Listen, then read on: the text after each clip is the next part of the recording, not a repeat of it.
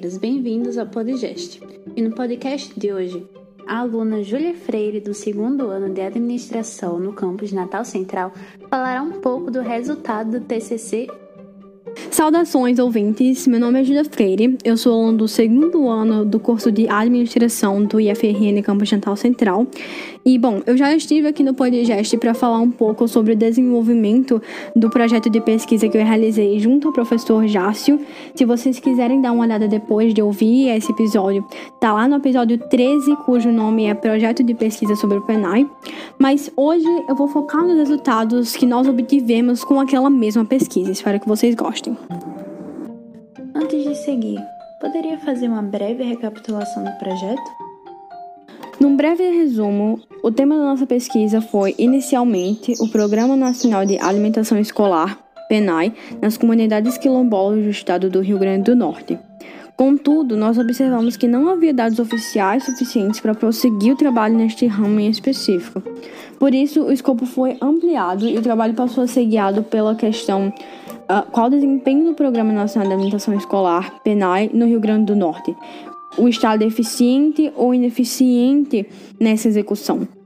Lembrando que o PENAI é uma política pública que visa fornecer aos alunos das escolas públicas das redes municipal, estadual e federal uma refeição saudável, rica nutricionalmente, que contribua para o desenvolvimento biopsicossocial dos alunos, levando em consideração os costumes locais e a agricultura familiar. Para responder a aquelas perguntas né, que eu mencionei, nós coletamos dados do site FNDE Dados Abertos, que é o site do Fundo Nacional de Desenvolvimento e Educação, referentes às variáveis recursos repassados aos municípios pelo FNDE e alunos atendidos por município em cada ano. E esses dados foram todos submetidos à análise envoltória de dados, uma análise de uh, medição, né, de quantificação da eficiência que nos ajudaria a reconhecer os municípios eficientes e os municípios ineficientes e fazer essa análise.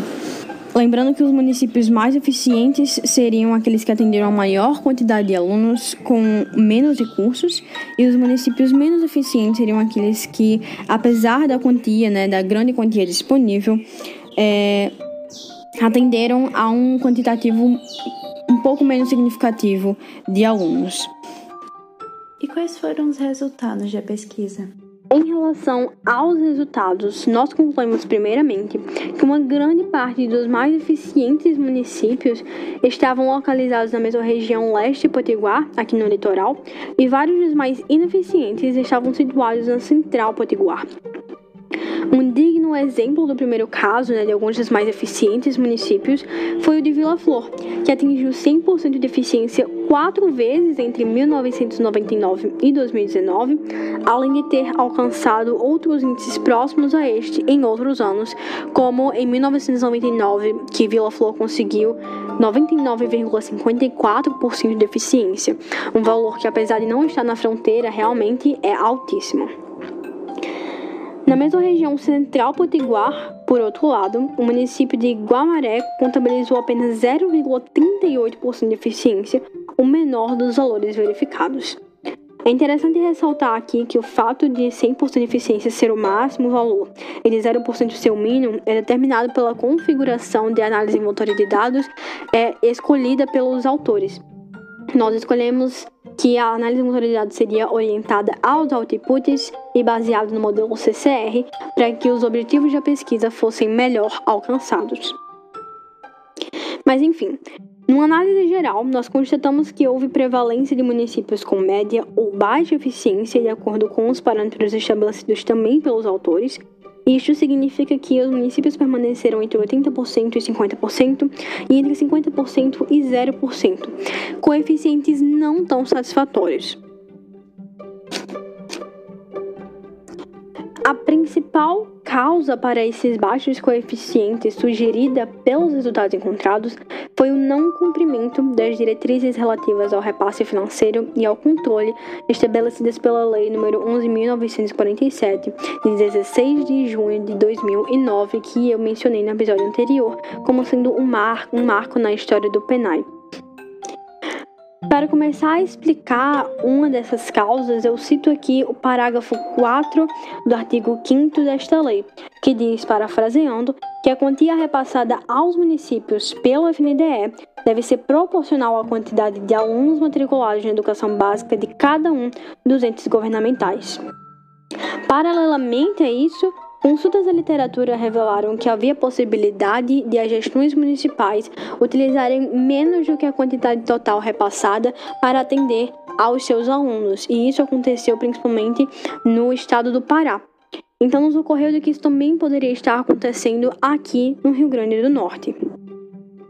Assim, se as gestões municipais conseguem atender a todos os alunos com menos do que o despendido, a possibilidade de que aquela proporcionalidade não esteja sendo seguida da forma mais correta.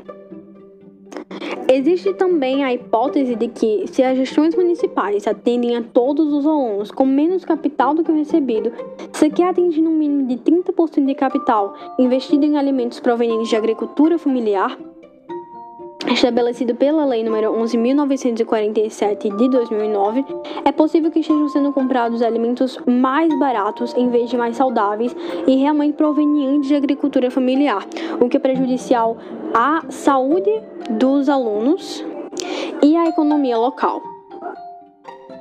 Além disso, uma revisão da literatura permitiu observar que os conselhos de alimentação escolar, os CAIS, aqui no Rio Grande do Norte, não funcionam da forma mais adequada, uma vez que tem limitado acesso aos documentos emitidos pela gestão sobre o programa. Eu faço um parênteses aqui, lembrando que o Conselho de Alimentação Escolar é um grupo comunitário, são grupos comunitários previstos na legislação do PENAI, cujas responsabilidades incluem acompanhar e fiscalizar a aplicação de recursos destinados à alimentação escolar. Se os CAIs não estão funcionando da maneira mais adequada, portanto, isso quer dizer que a fiscalização está sendo limitada. Que consequências esses fatores podem desencadear? Duas das consequências dessa ineficiência são, entre tantas outras, Primeiro, o não alcance do principal objetivo do programa, que é prover aos alunos das redes públicas de ensino municipal, estadual e federal refeições saudáveis, nutricionalmente ricas e contribuam para o seu desenvolvimento biopsicossocial. E, segundo, o impedimento da atuação da comunidade na fiscalização das políticas públicas, esse último em relação especificamente às limitações do Conselho de Alimentação Escolar.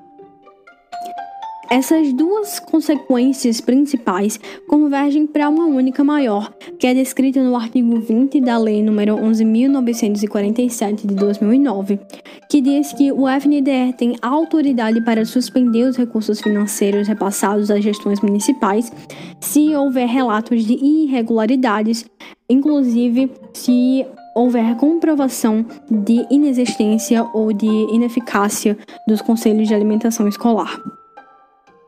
Ou seja, se essas irregularidades forem descobertas e forem realmente comprovadas, as gestões municipais podem deixar de receber esses recursos vindos de FNDE e, consequentemente, as escolas vão parar de ter as famosas merendas. E isso afeta unicamente a sociedade.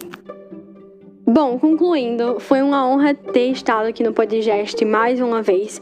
Eu espero ter incitado nos ouvintes vontade de fazer pesquisa, um, interesse por essa pesquisa e pela ciência em geral. Tchau, tchau, gente. Até mais.